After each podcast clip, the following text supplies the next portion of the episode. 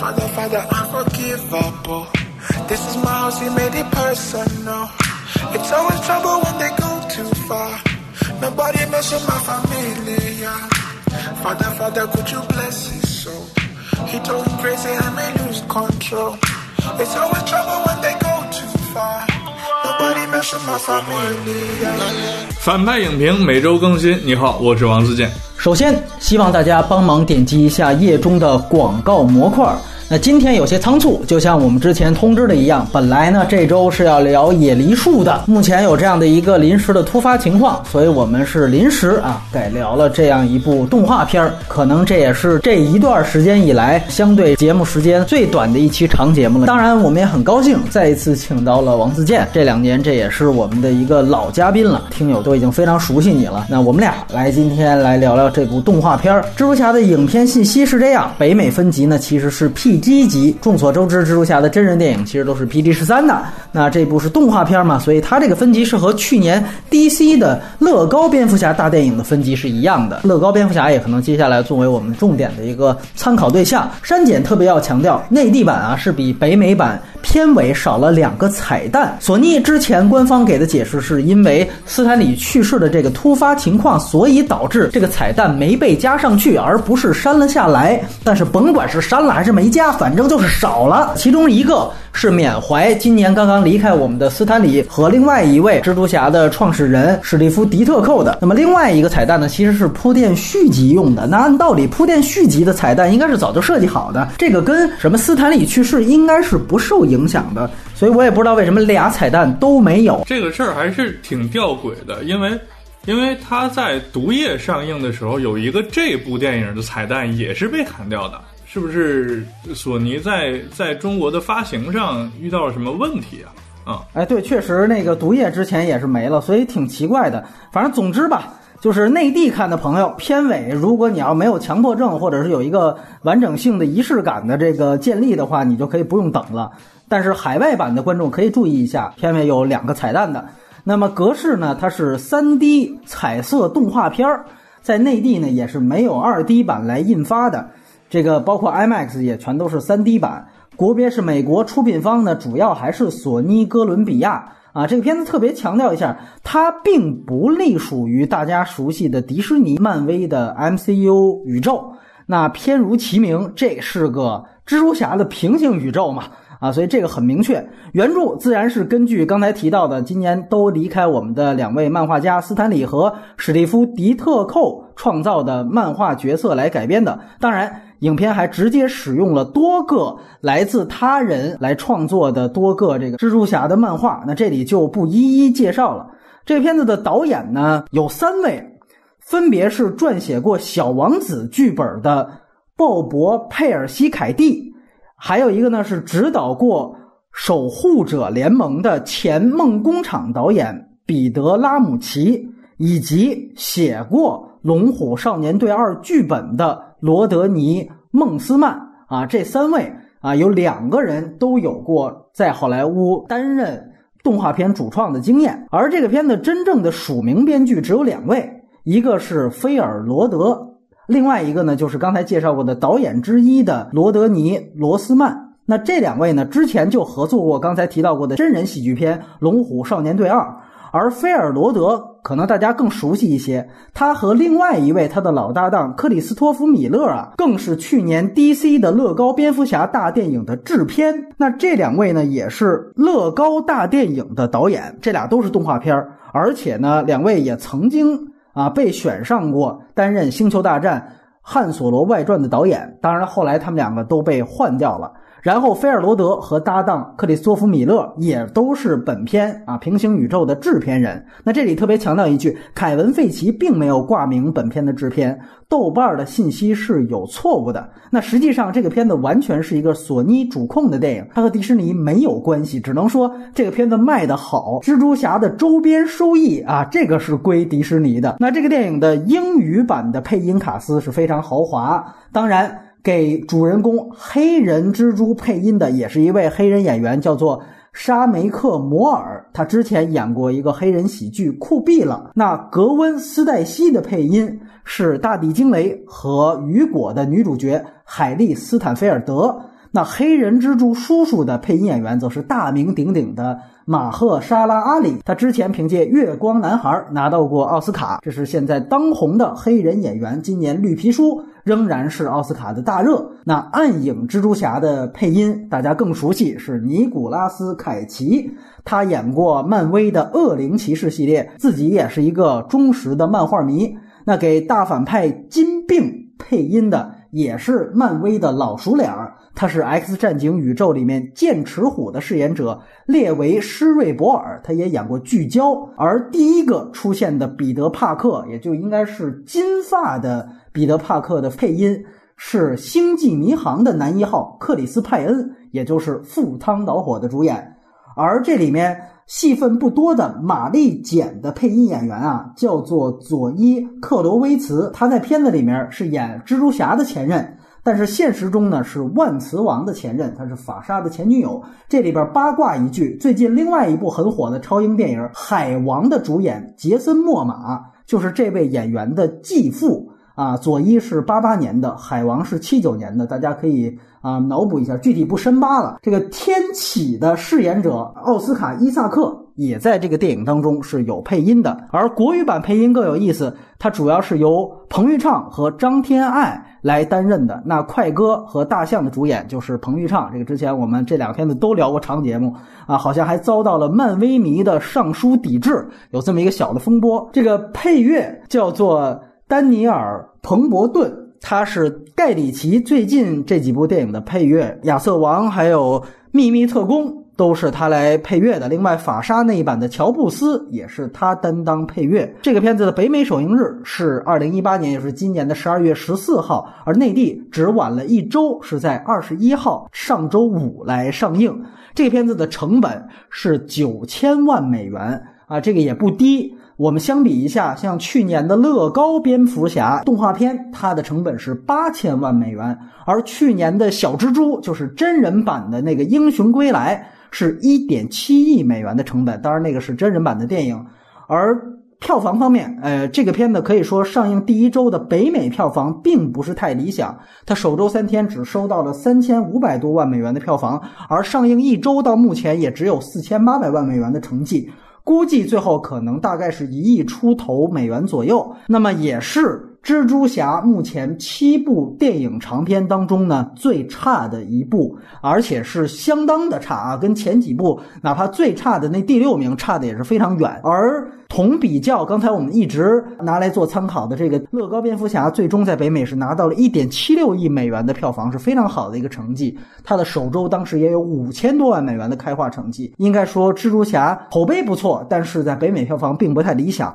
那在内地票房呢，目前两天呢。是一点二亿人民币。按说它的开画成绩相比最近这几部什么《毒液海王》来讲，应该说也不可同日而语。但是如果相比刚才我说的《乐高蝙蝠侠》，那它的内地票房还是非常非常高。我们都知道，《乐高蝙蝠侠》几乎是去年最大的一个引进片惨案，当时它只在内地收获了两千多万人民币的票房。而《蜘蛛侠》这一部看样子最后口碑这么好，起码总票房能到四到五亿人民币左右。又可能弄不好是一部啊，是不是内地票房超过北美的一个案例啊？那目前它的所有的影片信息就是这样。那接下来呢，会插播我们最后录制的打分环节。这片呢，我给打一个。五点五吧，这五点五分给的是院线这个三 D 版。说到推荐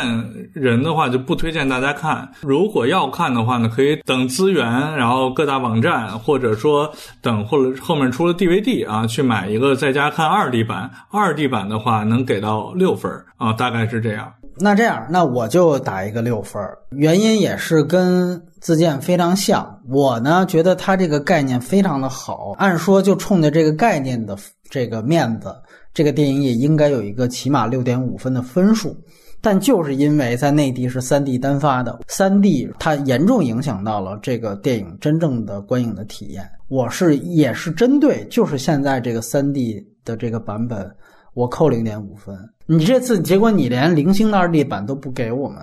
我觉得是挺不好的一件事情。我也这里表达一点，就是我非常能明白《海王》之前为什么口碑那么好啊，这个是我能理解的。虽然我也没觉得那么好，但是我能理解大家为什么喜欢。但是这个电影我是真的有点看不懂，他这个口碑为什么这样？所以我也我也真的是想过，我要不然就干脆因此我也打一个不及格的分数，我们表达一下态度吧。就是我实在不知道这什么鬼。但是，呃，但是既然自荐打了这个，当了这个恶人，对对，我就还是 怎么也得扳回一城啊！以他的这个风格为重啊，确实呃带来了一些新东西，我觉得这是挺不容易的。接下来我们可能会详细的聊一聊，当然主要可能以缺点为主。然后如果推荐的话，对我觉得推荐的话，首先是漫画迷一定要看。啊，当然我估计他们都已经都三四刷了，可能都开的都已经不成了。但是我觉得有一类观众需要去警惕，就是可能一看见动画片就觉得是不是应该得带小孩去的。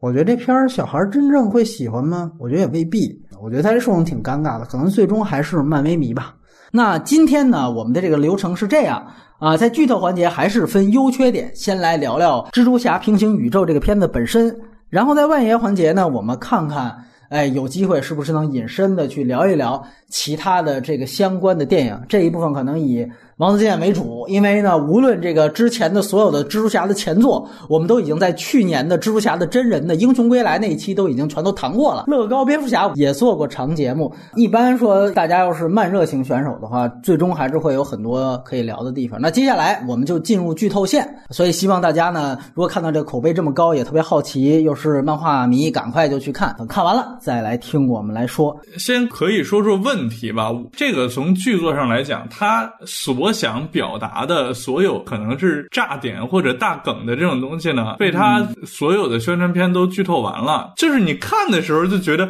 哎呦，这我要没看之前那些宣传片该多好啊！通篇看完就是这样的一个一个感受，所以。其实你在听这个节目也没什么可剧透了，因为这个剧情无比简单，也没有惊喜，人物弧光勉强完成，然后而且强行完成，关键还有不完整角色出现，是吧？就是有几个看似很重要的人，事实上都没起到什么重要的作用。你特别期待应该在这个片子里出现的很狗血的点也没有，它还有一些就是反英雄的那种地方，反类型片的地方，就是比如说当他要说什么能力越大，责任越大。的时候，一堆人就跟他说：“我这这我们都听好几遍了，什么我叔叔死了，哎呀，我叔叔也死了。”这个呢，本来应该是挺好的梗，但是无奈在他的宣传片里就全剧透没了，所以在观影的时候其实带来不了任何的，都不用说惊喜，就是感官的刺激，其实都都没有了。我觉得啊，另外一个比较严重的问题就是这个片儿啊，有大量的那种时空错乱的特技。然后这种时空错乱的特技呢，就会出现那种呃红色跟绿色的人物描边儿。然后这种描边呢，就让我几次都拿下三 D 眼镜，就怀疑是不是我眼镜的问题。哎，对对对，我也是 有这感觉。就是它明明就不适合做 三 D 嘛，这个其实我们一直。理解或者一直以来都有一个感受，就是说动画电影的三 D 效果要比真人实拍电影的三 D 效果好，是吧？这个是一直以来的感受，可能是从最早看《阿凡达》的时候，就是只要是 CG 做的那效果就哇，然后真人的时候就就一般，对吧？就有过这种感受。但是这个片儿说实在的，做成三 D 版意义真的就不知道在哪儿，也确实不大。最大的问题吧，大概就是这些。然后，嗯，其实如果先聊问题的话，我首先我必。必须得表达一个，我是真的完全不知道这个片子为什么分这么高，然后大家都这么喜欢，我其实是一脸懵逼的。然后我虽然是临时调成要做这个长节目，但是我还是相对敬业的，我又去二刷了。你明白吗？就是说我二刷之后呢，首先也是还是仍然不懂这个口碑到底是怎么回事儿。是。然后其次呢，也能够明白一些我第一次看的不舒服的地方。但是我觉得我第一次观感是非常糟糕的原因，也在刚才跟自健说的一样，就是我第一次去的那个所谓的剧目厅，现在这个杂牌剧目厅也是要命的很，非常暗。然后这个片子呢，在内地又是专供三 D，你也不能说它特供，海外也有，但是内地现在是三 D 单发，你三 D 单发你就没有二 D 版可选，所以就造成了你一旦一按，这个片子其实又是你比蝙蝠侠还多的这种暗的场景啊，又是蜘蛛洞吧，又是地铁站吧，就是给我当时的观感是非常不舒服的。对，所以如果你要是问我觉得这个片子最大的这个问题在哪儿，我其实个人觉得。呃，就是刚才自荐也提到的一件事情，就是它的整个的这个噱头和它整个主线的剧情其实是几乎可以说完全无关的。它的噱头或者说它最大的卖点就是它的这个平行宇宙概念，六个蜘蛛侠同框，它最后达成了什么事儿吗？或者说推进了什么目的吗？其实你会发现并没有。这个片子的主角是这个黑人蜘蛛侠，你捋一下他的这个人物，最后发现他怎么样去克服重重关卡，适应了这个超能力，让他最后啊，我们说变成了那个真正他自己设计的那个黑蜘蛛的那个形象，其实是他叔叔的死，外加他爸爸在门外的一番话。也就是说，最后是一个完全的情感推动、亲人推动啊。我们说最直接就说是用爱发电，然后一上爆爆，字面意义的用爱发电啊。对，哎，对，没错，就是字面意义。对，然后还非得跟他说，就是说爸不应该强迫你，你这次不用回来跟我说啊，我爱你这句话。完了之后，他就一下子电啊，直接就把这个蜘蛛就给脱了。所有他整个的这个人物弧光，其实都是落在亲情上。开始因为亲情矛盾的建立啊，两个人有一个疏远，就像索尼刚刚出的另外一个高概念电影那个《网络迷踪》，我们也做的一样，就都是这样，就跟父亲有一个隔阂，然后最后这个隔阂解决了，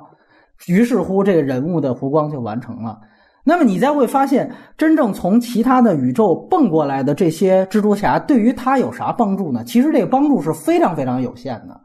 啊，这些蜘蛛侠开始过来之后，第一件事儿先是说想着怎么样回去，后来说，呃，看见这小孩之后，觉得是不是能够把希望寄托在这小孩身上。但是他们放弃希望，也不是说经历了某个任务或一次冒险，不是。而是用了一段极其粗糙的，就是在原地说：“哎，我教你这招，我教你那招，制造一种噪音，感觉这小孩根本就受不了。”然后几个人就开一小会，然后就说：“哎，我发现他不行。”后边就来了一场打戏，这场打戏也没有什么促进作用。打戏之后，这几个人先跳窗户进来，吓晕了他韩毅的室友，完了之后又跳走了。你会发现，几个跳过来的蜘蛛侠对于这个主角基本上没啥帮助，所以说他的噱头和他的主线是完全割裂的。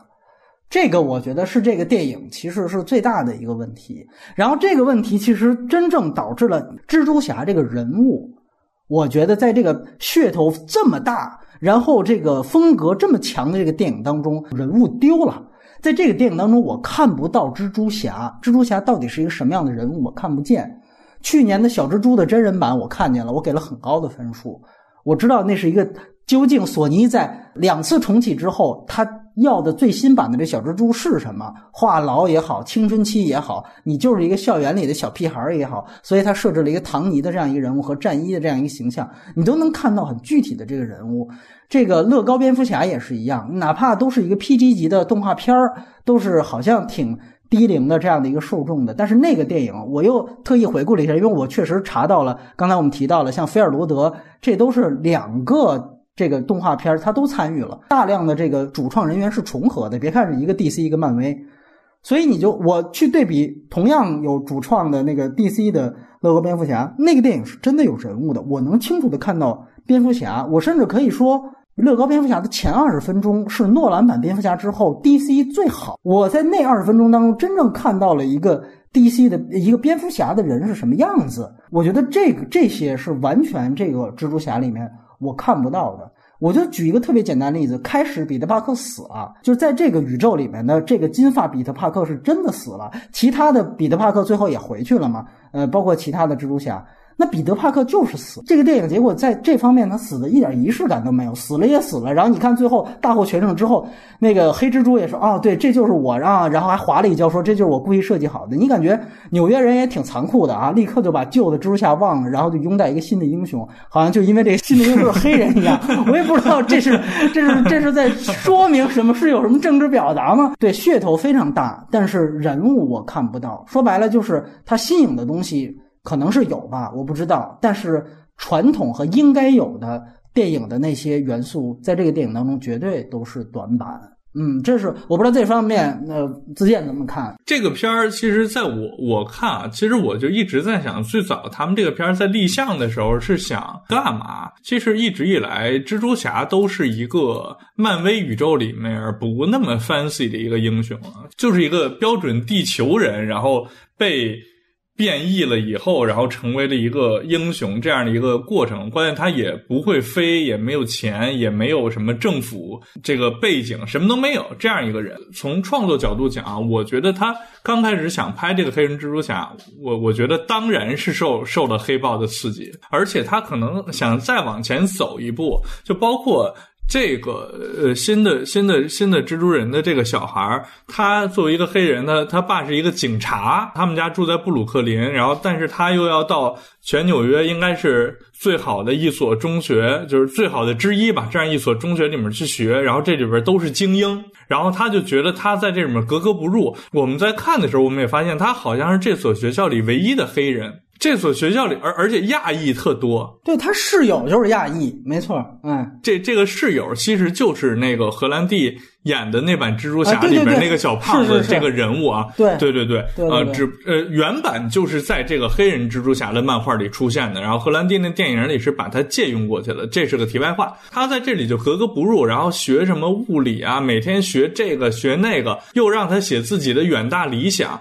等等等等。其实这里就蕴含着他父亲对他的期望，呃，可能也是一群。啊，这个我们作为一个外国人说，可能说的比比较直接啊，就是一群希望黑人融入白人社会的白人精英们对黑人们的期望，你明白吧？我我觉得他是有有有这种表达的，但是这个小孩本身还是一个喜欢，你看他穿乔丹鞋，对吧？然后听的都是说唱，然后喜欢去涂鸦，于是他就不喜欢跟他爸在一块待着，他喜欢跟他那个叔叔，一个看上去有点匪帮那样的一个。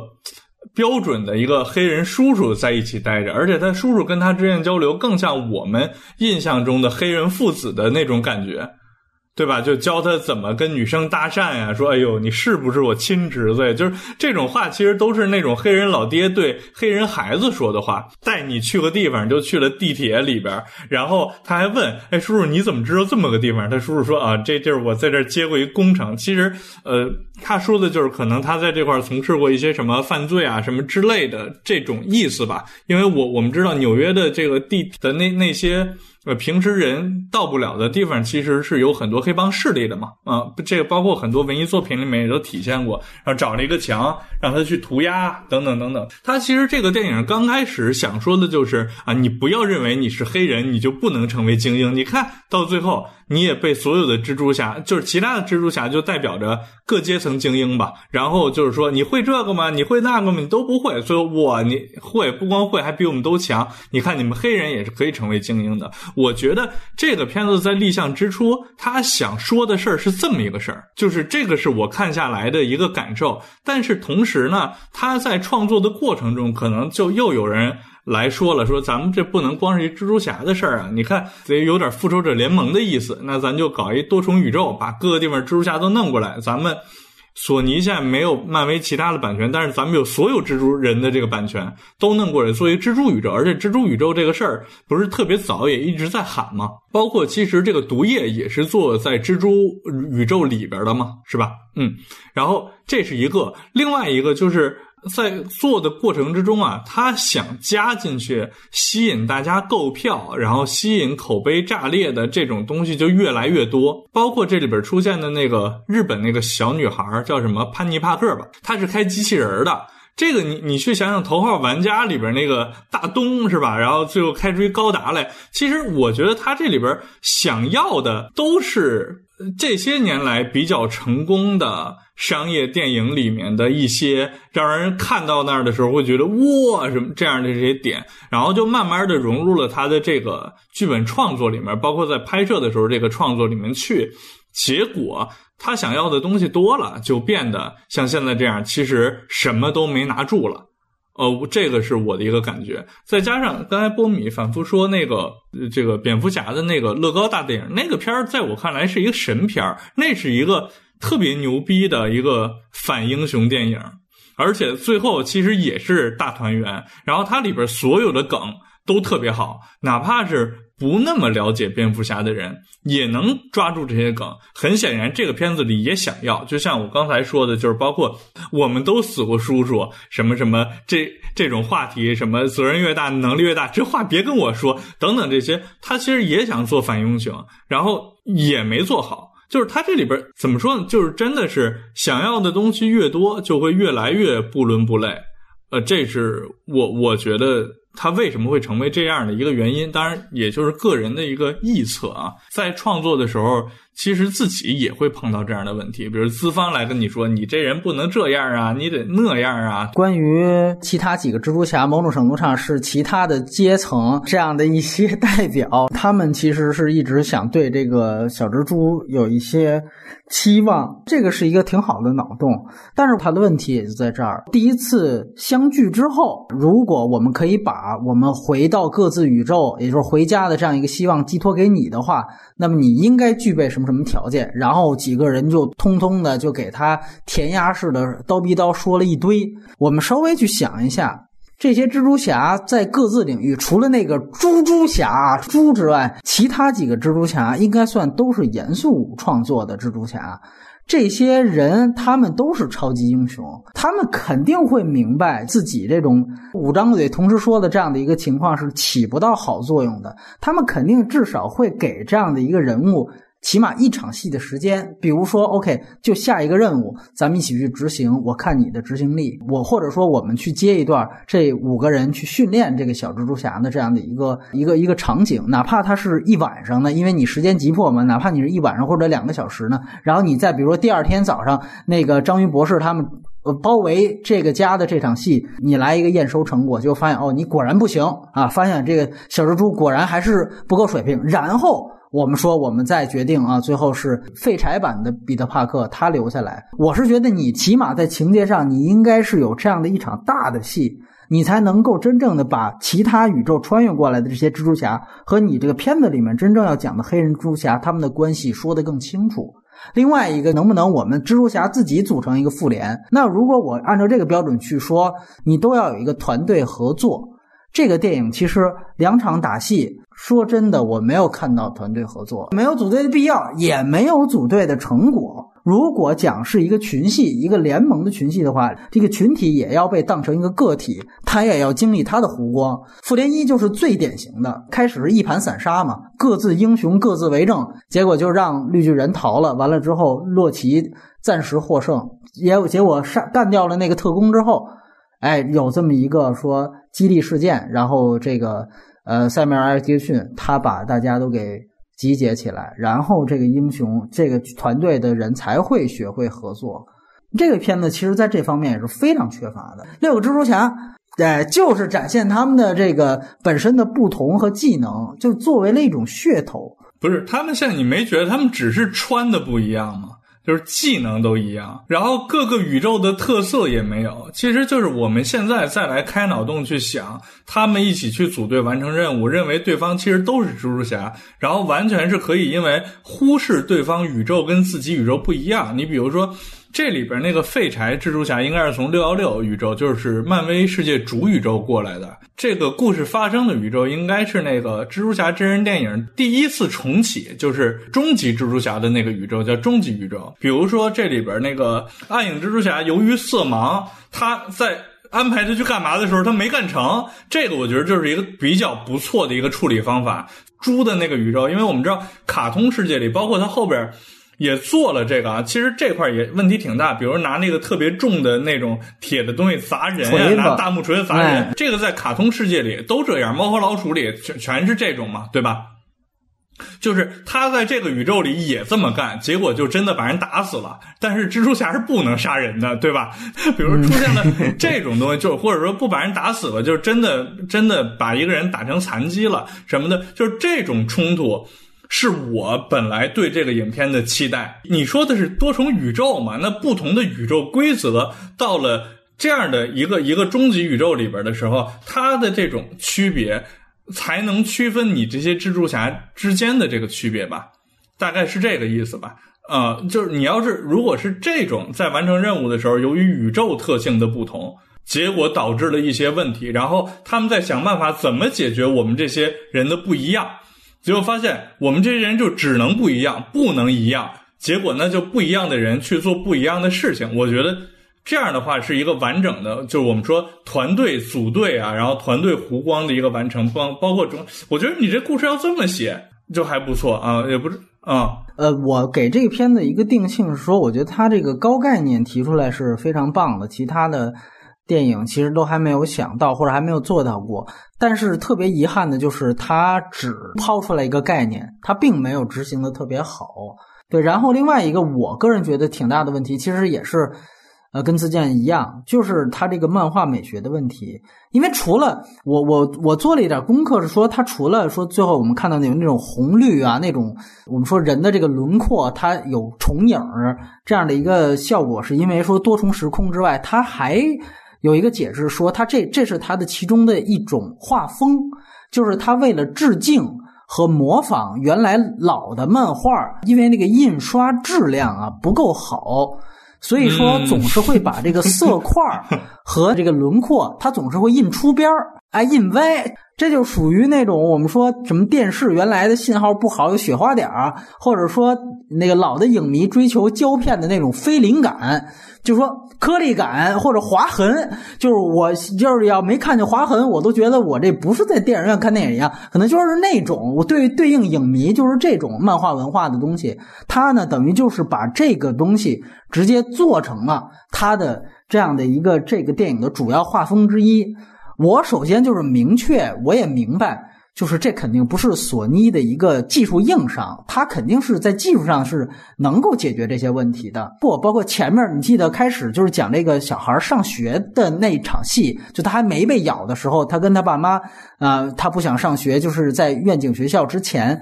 那整个一场戏在家里边，我第一次看、第二次看都受不了。就是他一来，他就是抽帧，他不是用二十四帧放的；二来就是他有那种停格感、停顿感、卡顿感。他的宣他在宣传材料里也是这样说的，就是他在前面的那个风格的时候，因为他这是一风格杂糅，那后面就不是这个风格了。他前面的所有的动画风格是故意抽帧的。他故意要制造这样的效果，就是大概在他被咬之前，他要突出这个人物在被咬之前、被咬之后，以及多种蝙蝠侠出现之后的每一次这个重要情节，他都会换画风。这个大家也应该能够感受到，到最后那个整个那个爆炸的那个跟那个在可乐里边打斗的那个画风，那又不一样。欧弟效果，那都是欧弟效果，没错，大麻效果。都不一样。那么它前面的那些就是抽帧的停格的画风，包括我刚才说的这些什么印出框的这种故意的这个轮廓印错位的，说句实话，这个这种漫画美学或者动漫美学，我是不太能接受的。首先，第一个不能接受就是跟自建说的一样，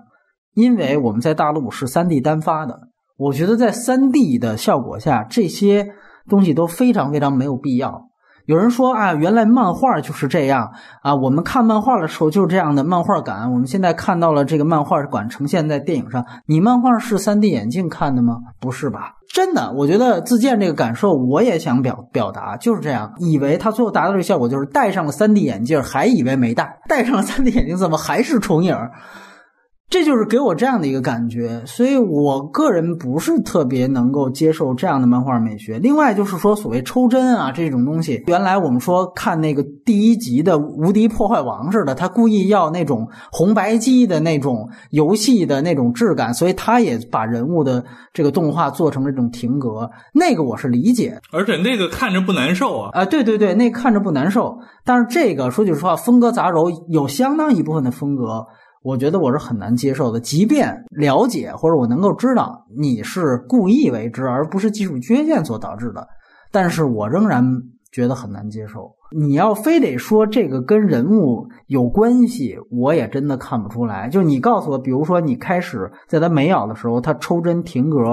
跟这人物有什么关系呢？可能他就生活在了一个残缺的世界里。所以他就就抽针了，表达了他的残缺。我觉得，按理说是还没有任何时空裂缝出现的时候，你的生活就应该是比较普通的生活才对嘛，是吧？哎，对对对啊，应该是应该是这样的道理。而且，呃，大家注意那场戏，就是他开始去上学，就是他还没碰见他爸的警车，还没在斑马线上摔倒之前，他其实是像老的蜘蛛侠三一样，在街上有一段特别平滑的一段类似于唱跳的段落。然后就说：“哎，那个你想我？”然后他就说：“哦，我还住这儿呢，你怎么还想我？”他说：“哎，等等，你说你想我，是不是还有别的意思？”就是那一段的时候，实际上也是一段特别平滑的移动，但是由于你在这儿使用的是停格的效果，所以你在这个时候，它其实配的音乐也都是非常欢快、非常愉悦的那种音乐。可是你这儿的抽帧效果，其实和你的这种平滑移动，我觉得在风格上是造成冲突的。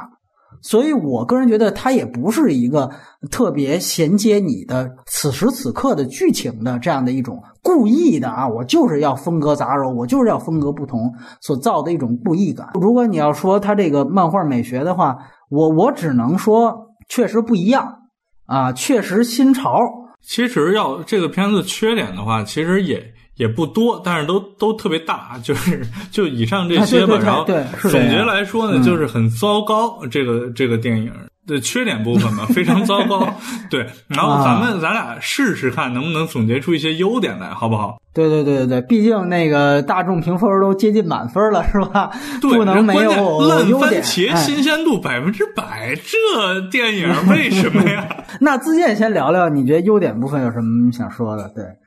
哎呀，是我先试着说一下啊。首先呢，就是呃，反正这电影在。呃，让我彻底失望之前啊，就是说这些蜘蛛侠出来以后对剧情起不到帮助啊，包括很多我期待的点，在没有带给我之前，呃，他营造的期待感是够的。就是其实我一直在看电影的时候，我就是在担心这个事儿。我说你这里边平行宇宙，然后六大蜘蛛侠这些梗，你都已经在预告片中都给我说完了，你还能用一个什么样的一个故事，一个什么样的开始来吸引我往下看呢？哎，其实是有的，就包括是我们就像刚才说的那种，就是白人精英对黑人的期待，就是你们不要再沉沦下去了，不要再天天匪帮文化了，你们进入好学校，然后接受白人正统的这个教育，然后哎，给自己将来进入中产阶级怎么怎么样。其实这种期待在全世界都有共通性，包括我国的知识分子对底层民众也是这种期待。这个东西它是具备一定的普适性的，呃，同时他在前面的这种铺垫呢，确实也让我觉得合理。他让我在可能在看到第三十分钟左右的时候，就打消了你这电影最大的东西都已经。预告片告诉我了，然后这这这电影还有什么可看的？这个疑问曾经一度是打消掉的，但是事实证明他最后也是没做到嘛。我首先刚才说了，我觉得这个概念本身是非常好，但是从结果来看，抛出抛出概念这件事儿本身又变成了问题，你发现了吗？呃，我我觉得就是分两步看，抛出概念有抛出概念这样的一个步骤的分数，然后这个抛出概念之后，最后。计算没计算好，然后最后结果可能不尽如人意，那是第二步骤的扣分项。我还是觉得他们应该分开看，所以第一步的步骤分是应该给的。对，而且我确实觉得，就是把几大漫画等于破次元壁的融入在一起，然后它其实是以一个传统的故事，就是我真的在这样一个主的宇宙里面，就是呈现给观众的这个宇宙里面，呈现了一个。说真正说什么时光机器，完了让他们从这个时间机器上蹦出来，就这也算是一个故事，也算是一个由头。等于还不是一个硬设定让他们放进来，我觉得这个本身大家当个这个传统的故事去进入也是可以的。然后最重要的是，我觉得它整个的蜘蛛侠的引入方式，前几个人的出场方式还算是有设计感。比如说第一个那种最老的那一版，六几年就出现那一版的蜘蛛侠，他已经变成了一个油腻中年大叔了吧？这样的一个定位。完了，他等于是在一个墓地，像一个流浪汉一样的出场，然后结果一出场的时候还造成误会，警察在追的时候就说是一小毛孩背着一流浪汉的尸体。我觉得这可能本身也是一个梗，但无论如何，你就觉得一个蜘蛛侠变成了一种大家眼里的流浪汉，这本身他的整个的出场方式，我觉得也挺有意思的。然后第二个蜘蛛侠，就我或者我们说是第二个不同宇宙的蜘蛛侠的出现。可能就是那个女蜘蛛侠的出现，蜘蛛侠这些漫画的人来说，他们不知道之前还有什么女蜘蛛侠来说，我觉得也算是个小的惊喜。包括他之前也有一个铺垫，当然这里边也有一个 bug 啊，就是也我也不知道算不算 bug，就是说我第二次看的时候也会奇怪，就是。蜘蛛侠他其实就这个小蜘蛛，它被咬了之后，它一见到同类，他们就会发出那种就是脑子上都有波纹的那种很漫画感的，就是哎，我发现同类了这样的一个心灵感应吧。但实际上呢，你会注意到他第一次见到格温的时候，他并没有任何察觉啊。其实他们俩当时还有一个非常亲密的接触呢，只是后来格温在他的回忆当中呢，他。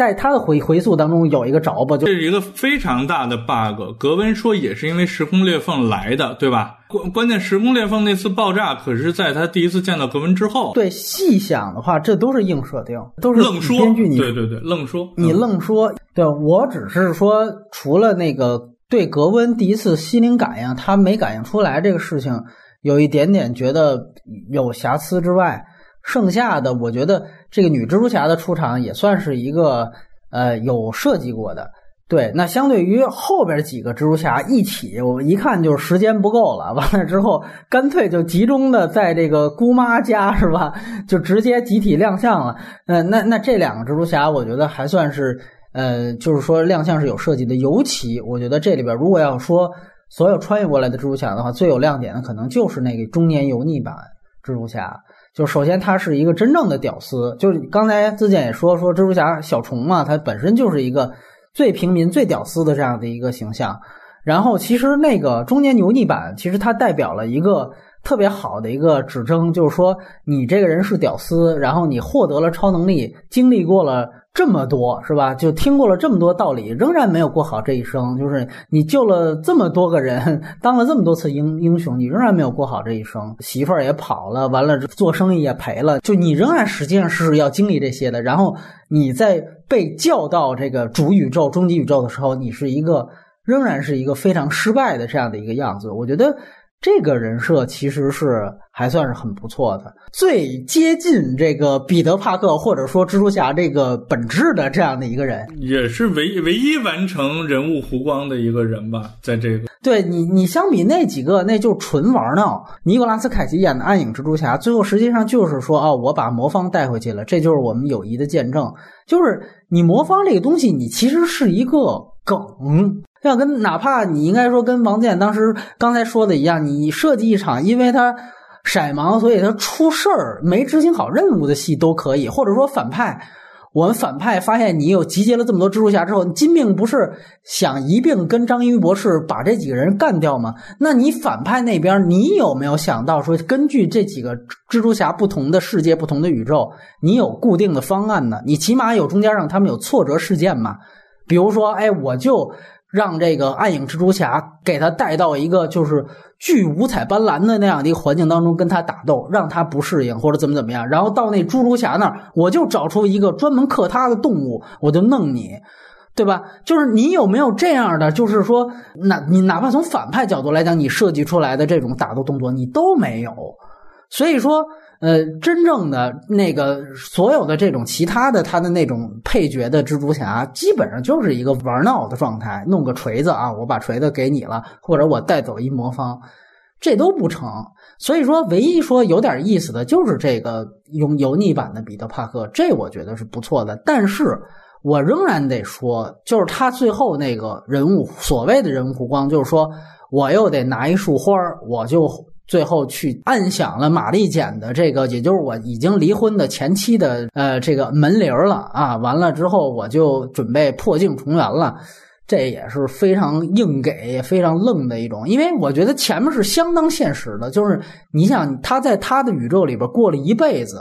那应该说试尽了所有的方法，最后他们的婚姻是走向破裂的。然后最后等于就因为啊，我看见有这么一黑人小孩儿我发现啊，我通过这黑人小孩儿最后啊救了我，或者让我认识到了什么什么，所以我觉得我也可以要小孩儿了，有点死十二那个意思，对，有点 死十二那意思，就有点他妈硬给，就是对吧？他实际上不就是他这人活不就是这么捋的吗？对吧？开始我跟玛丽简，我为什么我跟他离婚？我就是因为他想要孩子，我不想要孩子。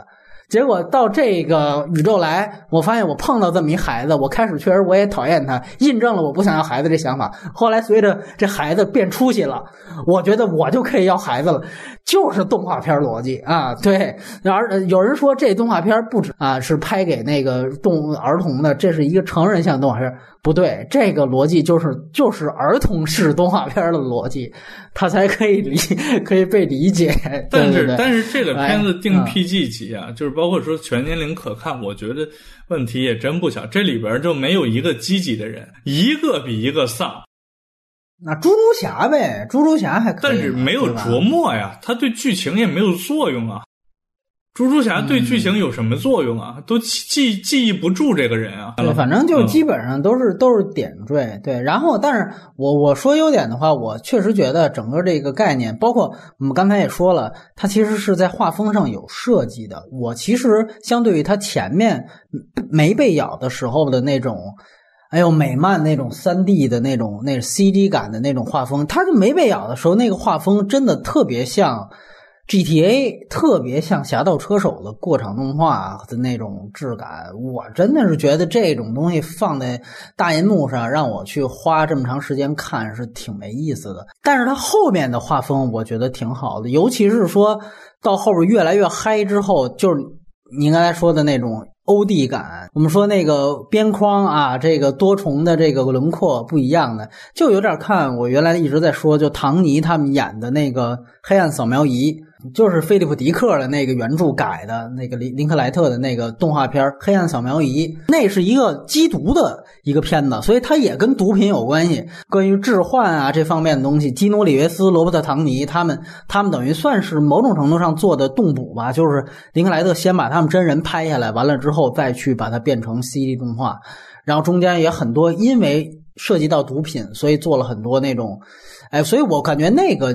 感觉其实是挺挺棒的，对，所以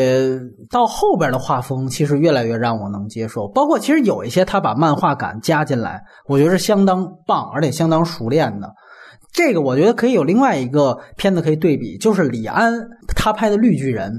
也就是最早的那版绿巨人，艾瑞克巴纳那一版，那一版绿巨人，其实你会发现，当时李安就属于完全是好学生啊，他根本就没看过漫画，他也不是那个土壤下生长的，他学大学他才来美国。那他想象当中的这个漫画，他就是觉得我应该用分屏，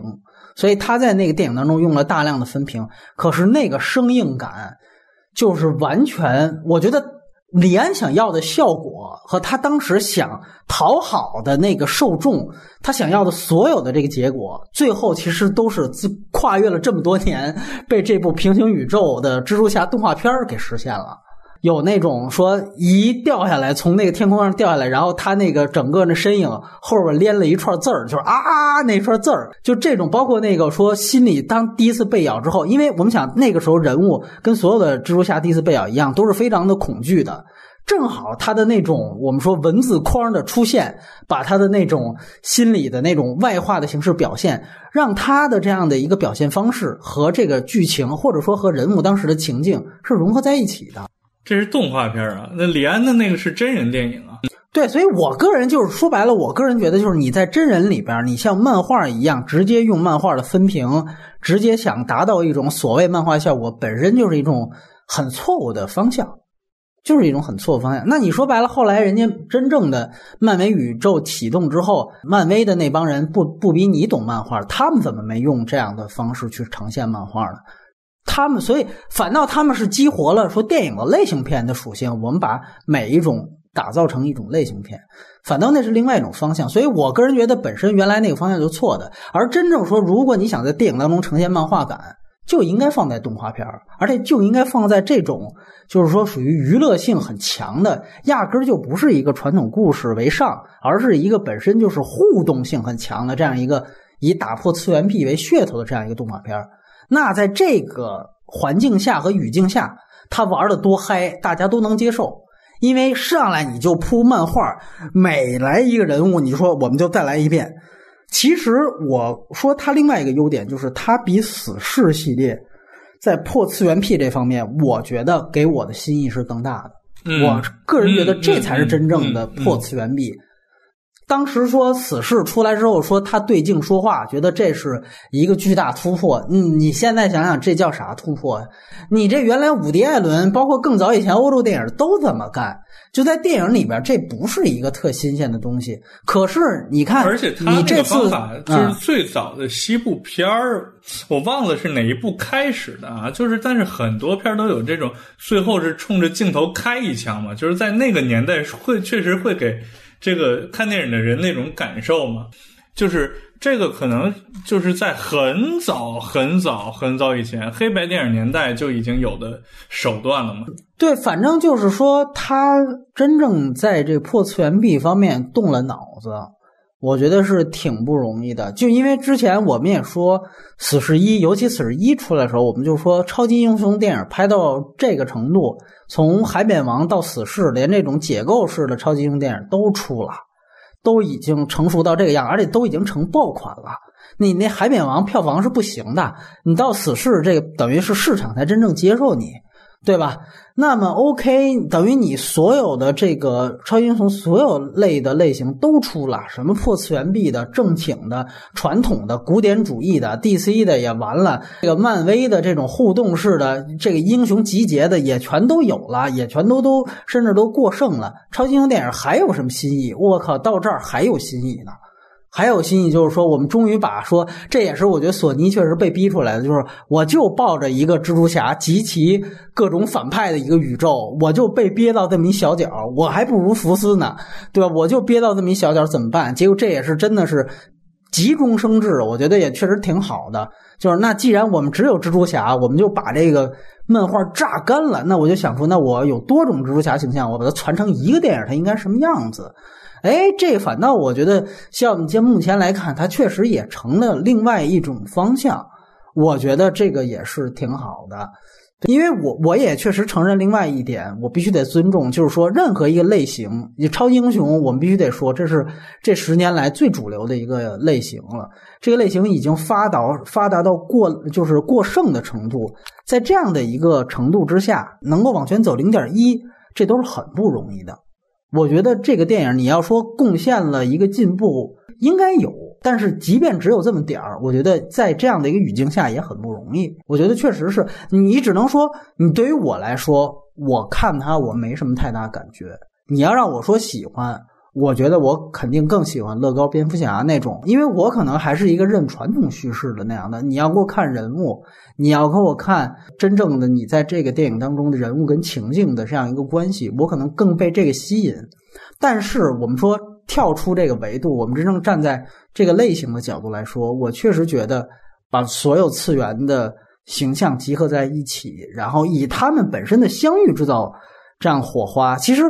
我记得跟自健咱们聊《复联三》的时候，我当时虽然那个片子我我给了不及格，但是我也肯定就是说。第一次你发现银护的那批人和复联的这批人撞到一块儿的时候，大家也都觉得特别好玩儿。就是本身它的相遇本身，这就是加分项，这已经赢了，这已经就是优点了。银护跟复联之前属于其实就是不同的次元，对，绕了十年就是为了在这部电影当中撞见，然后当他们撞见之后，哪怕只是说几个笑话，这本身也就足够是亮点。虽然我当时也说了，这个亮点应该归功于之前的十年布局，而不只是这部电影，但是它终归是那个系列或者这个公司经营的一个亮点。那我觉得作为索尼这边也一样。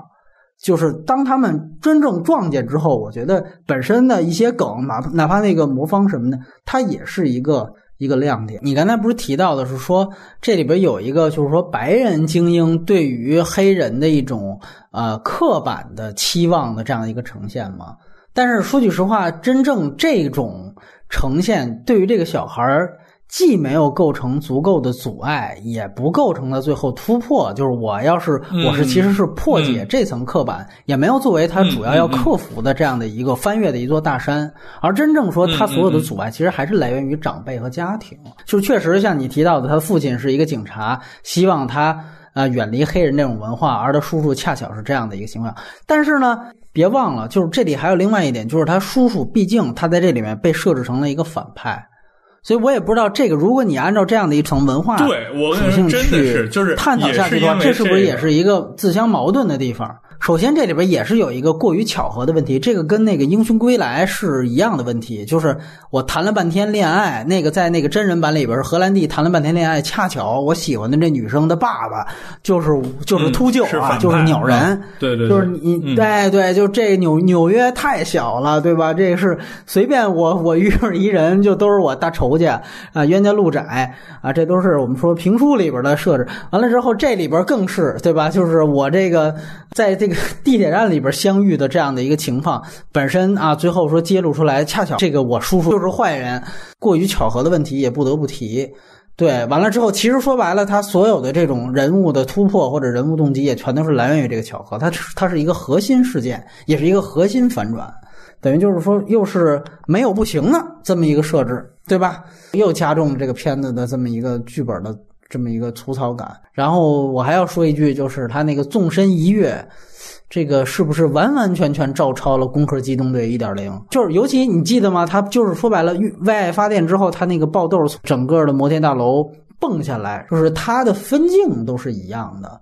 我其实觉得就这就有点他其实还有一个，就是每次爆炸前后城市亮灯灭灯的那个景别，就是这边的城市透过楼宇之间的一个巨大空旷，看远处一个报废的工厂，就是。这种城市跟废土的这个对比是特别像工壳，而且他还反复的给，我觉得应该也是要么就是主创里边有工壳粉丝，要不就是个致敬。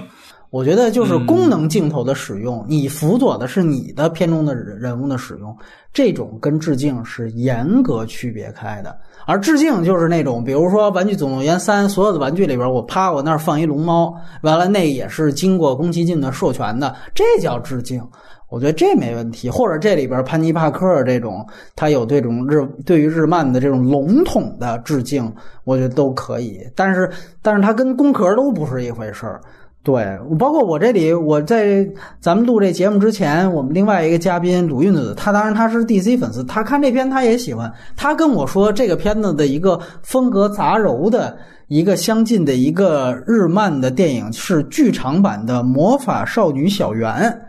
就是所谓的风格杂糅和多重宇宙交汇的这个概念，是来源于啊魔法少女小圆的那个我也没看过，但是他跟我讲了一下那个故事什么的，我只能说这是在美漫的领域，我也必须得加个定语，就是或者说我们说在主流的领域，这是第一次有这种多重宇宙，就是同样人物的多重宇宙的交汇。那我相信肯定在漫画世界当中，之前是有这样的先行的情况出现的，对，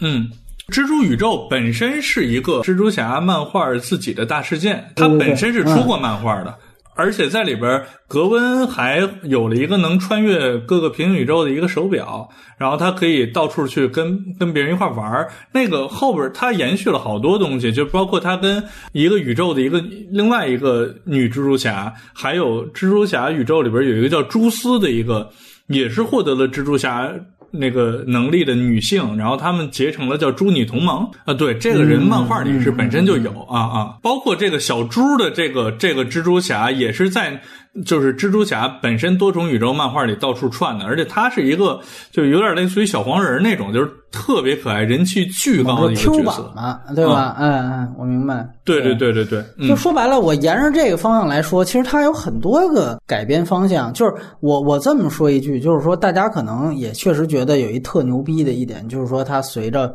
不同的人物出场，它就画风就会变换。但是我个人觉得，为什么还是有一点点不能接受？就是如果你告诉我，就毕竟它这里面。设定的大部分都是在同一宇宙，就是除了单独去回溯他们怎么穿越过来的和他们前史的部分的时候，是跳到其他宇宙，而这个跳可不是人物都过去了，不是，而是说，比如说跳过来的这个中间油腻版的蜘蛛侠，他在跟黑人蜘蛛侠跟主人公讲的时候，我告诉你我之前发生什么，然后啪，嗯，接一本漫画书的样子回溯过去，这种。不叫穿越，这种叫硬给你，这是一上帝视角。如果你这个团队穿越到每一个宇宙去找到这个东西，这样的话，我们实际上跟着这个蜘蛛团队进入到每一个宇宙去打斗。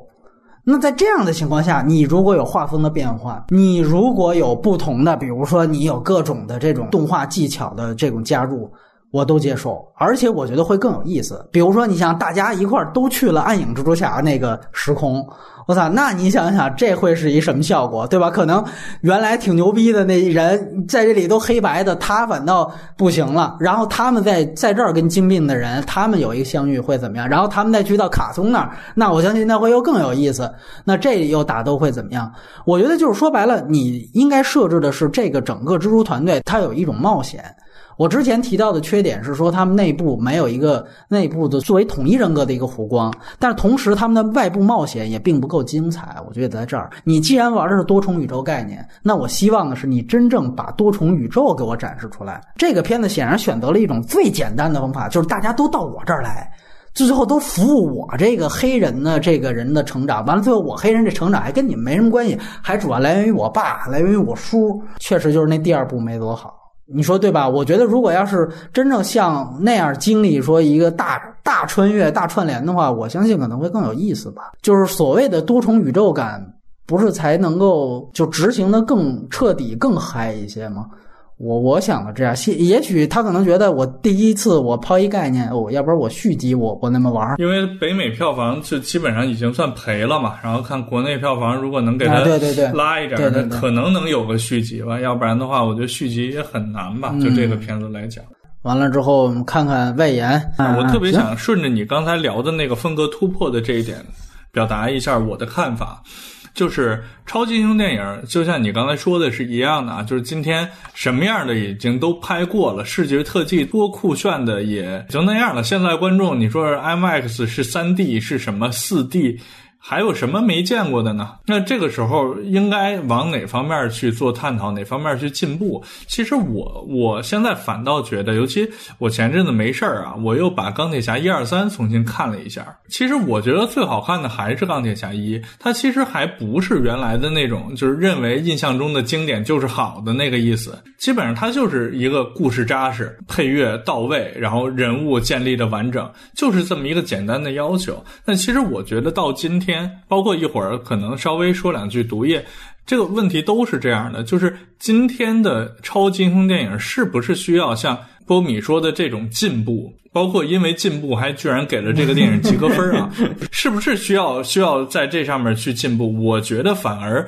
应该是往回把你之前走的虚的步子先把它夯实，这个我觉得反而是比较重要的。啊，包括说这几年来，我们先不管高概念啊，我们都觉得还不错的，呃，像《死侍一》啊这样的电影，就是它其实也是因为叙事好，对吧？它故事讲的 OK，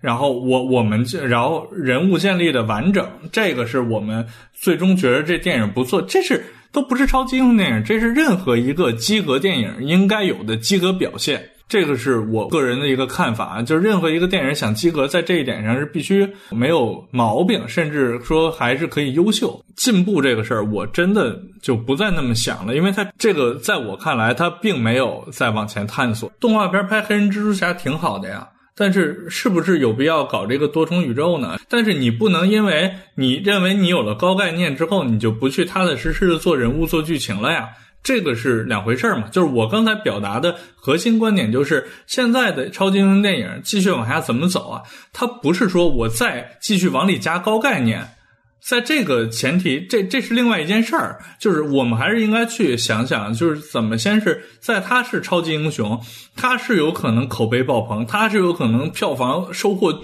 巨多美元跟人民币的这个前提之下，把故事核心做扎实嘛，这个我觉得才是不管是不是超级英雄电影嘛，都做电影的人都应该去干的一个事儿吧。其实我是认同这个观点的，但是我觉得现在电影趋势，或者说现在新的，因为漫威文化进来的这批粉丝，他们不是影迷，他们就是这个漫威文化的粉丝，他们可能不是这样认为的。嗯，就就包括你说他现在还要拍怎么办？你看他就拍了毒液嘛，对吧？但是你看他就是为了把反派树立成正面人物，他把这个毒液这整个这个人的魅力就削减了多少啊？在这个巨大的压力之下啊，同时现在 DC 通过海王温子仁导演，他也有崛起的这个苗头啊。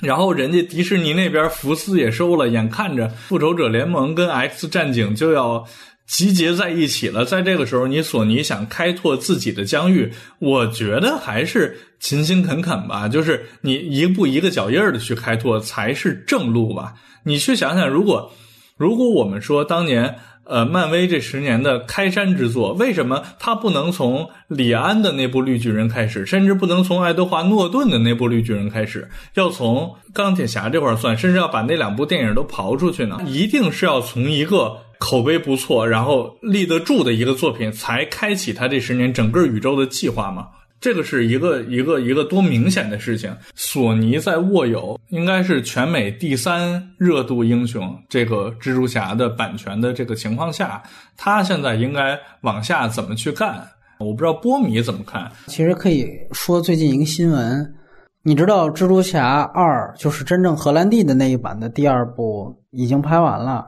但是现在一款预告片都不发。按说，其实他们在就是大概是《复联四》之后两个月上映的那个档期，就是应该是暑期档吧。那个档期，暑期档未到六月份的那个档期，现在他应该已经发第一款预告了。这个其实是从这个电影的宣传来讲是远远滞后，远远不应该是他的一个常规状态的。你知道这是为什么吗？就是因为他当时把小蜘蛛交给了 MCU 的这个迪士尼漫威的这个宇宙，复仇者联盟宇宙。然后我们都知道，这个复联三的最后，小蜘蛛是幻灭了，是不是？是弄死了。死了之后，但是我们又都知道一个预先张扬的剧透，就是蜘蛛侠的这个英雄归来的续集要接着往下拍。然后都明确知道这是往下拍的，就这时间线是是是接着往下的。啊，而且听说是在复联四之后的是四个小时还是四天？就是离复联四最后的这个结局的时间线是非常非常非常近，这就像那个我们如果注意一下《英雄归来》，就是去年的第一部的这个新重启的蜘蛛侠，它的开始其实是把蜘蛛侠的维度的自拍维度又把那个美队三又拍了一遍，所以现在迪士尼那边是给索尼巨大的压力，说你不能你原定那个档期上映，否则的话你一定会对我复联四起到一个剧透效果。两两边现在是争执不下，就就是现在是僵持状态。然后索尼态度听说到现在是非常坚决，他们就是不让，因为这就是他们的王牌项目。索尼我们都知道，他们最近的一个事情是他们刚刚丢了零零七，所以我觉得这个就是你你刚才问问的这个问题，其实他们现在可能也是他们最困惑和最焦虑的一个事情。就是一方面，我们必须得说，如果说小蜘蛛这次荷兰弟的重启。在第二次重启第三版的基础上，票房各方面也都不算差，那就已经算是相当成功了啊！你就想想这个扑街的超级英雄电影有多少，比第二版要还是要好的，对吧？各方面的收获的口碑方都是要好的。那么在这样的一个基础下，它是原完全因为它是这次是把愿意把荷兰弟把他的蜘蛛蜘蛛侠形象放到了这个。十年布局的漫威宇宙当中，他才获得了成功。这个东西就反噬过来了，对吧？他的这个不好的一面就反过来。我相信现在是这个矛盾浮出水面了，但是我敢说，在这之前。他们在这个第一步，甚至说有这个合作印象的时候，其实他们内部肯定就是就是迪士尼跟索尼的交锋，包括漫威影业和索尼这边的交锋就会很大，所以我觉得这一切才会让索尼单独去。出来去做这么一个平行宇宙，嗯，那个就是因为要有交互，跟荷兰弟有交互，所以才把本来一直说要做 R 级的这个项目降成了 PD 十三。之前毒液是要做 R 级，所以当时我也说这是挺遗憾的一件事情。对对对，因为开始他们当时毒液刚立项的时候，也是看到了死侍的成功，包括金刚狼三的成功。你这样的一个非常有血腥感的这样的，包括他那个附身的动作、弄死人的动作，这个如果是 R 级版的话，大家想象一下，他那个可以做到的那种奇观、那种视觉、那种暴力元素的呈现，显然会相当棒。尤其索尼的这个特效，我在耳旁风里也谈到，这是他的一个很大的遗憾。但是由于现在他受到那个 PD 十三，其实他 PD 十三里边也做了很多相对。就是已经是几乎擦边球，你再过一点就已经不能到这个分级的这样的一些镜头了。但是肯定没有直接拍 R 级要过瘾。我要是索尼高层啊，我倒是有一条锦囊妙计，是不是可以把加菲的那个蜘蛛人儿再给捡起来，然后让加菲的那个蜘蛛人跟荷兰弟的蜘蛛人再构建一个真人版的蜘蛛宇宙，就是蜘蛛侠嗯然后再把。托比再把托比马奎尔叫过来，呃，你说多好啊、对，演？这个油腻版，中年油腻版。哎呀，对对对对对对，对，其实你你想想，你现在明显的就是已经有三个真人蜘蛛侠了呀，就是他们三个，不管从长相、外形，然后画风以及表演方法上塑造的蜘蛛侠的那个感受上，首先托尼马奎尔的那个蜘蛛侠就是一个没有嘴炮痕迹的这样一个蜘蛛侠，对吧？然然然后加菲的那个蜘蛛侠是一个巨纯良、善良无比的一个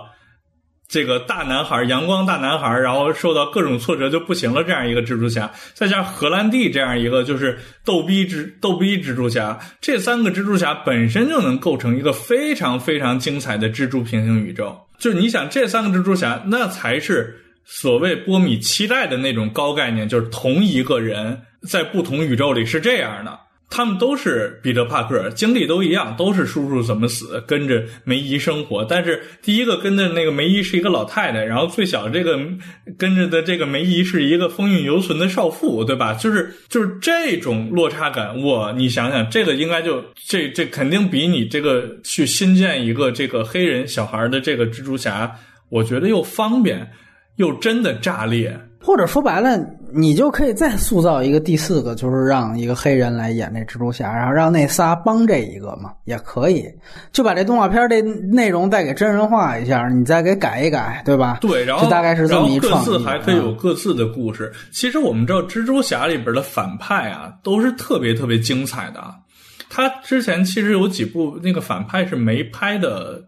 太好，你比如说这个章鱼博士，就是像啊，他这回呃索尼那个 PS 游戏里边的这个蜘蛛侠里的章鱼博士是这个意思的。他是为什么要做那些机械臂啊？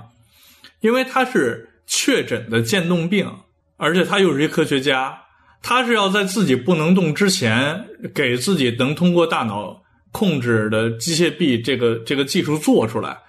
所以他才会刚开始是一个特别好的一个科学家，到后来越来越着急，越来越着急，最后走上了犯罪的不归路。你知道吗？就是这种反派也是，就是蜘蛛侠里的反派，真的可以说是做的蝙蝠侠的反派那种，就是个性都非常非常强，而且背景故事都非常好。那你完全可以用这些人真的建立一个三个蜘蛛侠。再加上你这个呃动画不提啊，三个新的蜘蛛侠，再加上后面可能也可以有新的真人的黑人小孩蜘蛛侠，再加上这个这个你的这些反派，就比如说像像你刚才说的，把把第一版蜘蛛侠变成那种油腻大叔啊等等这种，我觉得都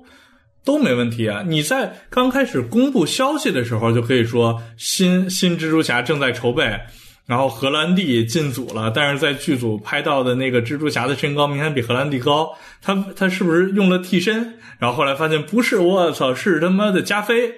然后加菲好像疑似出现，这些消息出来的时候，这就都不用花什么钱宣传吧？我整个坊间就应该流言四起啊！你在这种衬托之下。最后爆出这么一款来，那什么感觉啊？你总比现在自己再重启一个动画片宇宙，这也花了多少九千万美元呀？那叫，也也没少花钱呀。他可能也是一个试水，也许人家真有这步棋呢。你包括你别说仨蜘蛛侠了，你看他绿魔就有好多个呀，对不对？你除除了这个荷兰弟这绿魔暂时没出现，还是暂时没出现之外，其实前两版都有绿魔，包括有一版绿魔是詹姆斯·弗兰科演的。对吧？那你这个他要是来回归，我觉得也应该算是挺有穿越感的吧。哎，还有两两个毒液，你想想，如果说汤姆哈迪的毒液终究跟荷兰弟有交汇的话，那么当荷兰弟如果跟前面有一个平行宇宙交汇的话，那是不是汤姆哈迪毒液跟原来托比马奎尔那个毒液也有一个什么样的交汇？我觉得是不是也 应该也应该挺有意思的，对吧？这都是，而且我听说毒液也有自己多重宇宙。呃，对，毒液是有自己毒液宇宙的，包括它是有它这个共生体，最后附在了所有复仇者联盟身上，就是给了所有人这种毒液能力。对，所以我觉得这个确实都是挺好的想法。你包括大家别忘了，这加菲那一版其实最重要的一个格温其实是石头姐演的，艾玛斯通演的，对吧？艾玛斯通现在也今非昔比了，对吧？人家现在也是奥斯卡影后，也是非常红。那如果她要是来回来能加入到你这项目，她演的是格温啊，那你要把格温也变成一版蜘蛛侠，那你这其实是。不仅是仨蜘蛛侠，你是四个蜘蛛侠，对不对？你直接有一真人格温是艾玛斯通来演，那不得跟寡姐有一拼，对不对？是，而而且我真是觉得，在迪士尼这种 PG 级，包括 PG 十三级的这种大片的前提下，你真的不要再去追求干净这件事儿了。就是这也不是你该干的。我认为 R 级是蜘蛛侠加毒液宇宙的一个重要出路。一度我们判断这个是所有超级英雄片的一个重要出路，因为你已经在你现在这个分级下，你已经玩不下去了嘛。你所有能做的东西都做完了。嗯，而且你拍这边有先天的优势，你这里有里边有共同体啊，有毒液，有屠杀呀，拼黑暗什么这些深度是拼不过蝙蝠侠的。然后你这个干净根本就干不过人家干了十年的这个迪士尼漫威。这个时候是不是应该有自己的特点，而不是就是学谁都不像，正人求理？这个现在是开放。你要搁那个当时守望者的时候，大家可能都会。time I'm leaving on you. don't make it easy, no.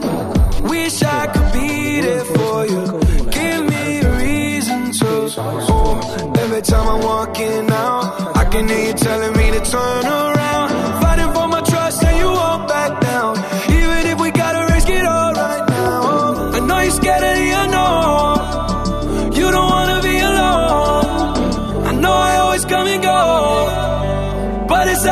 Control.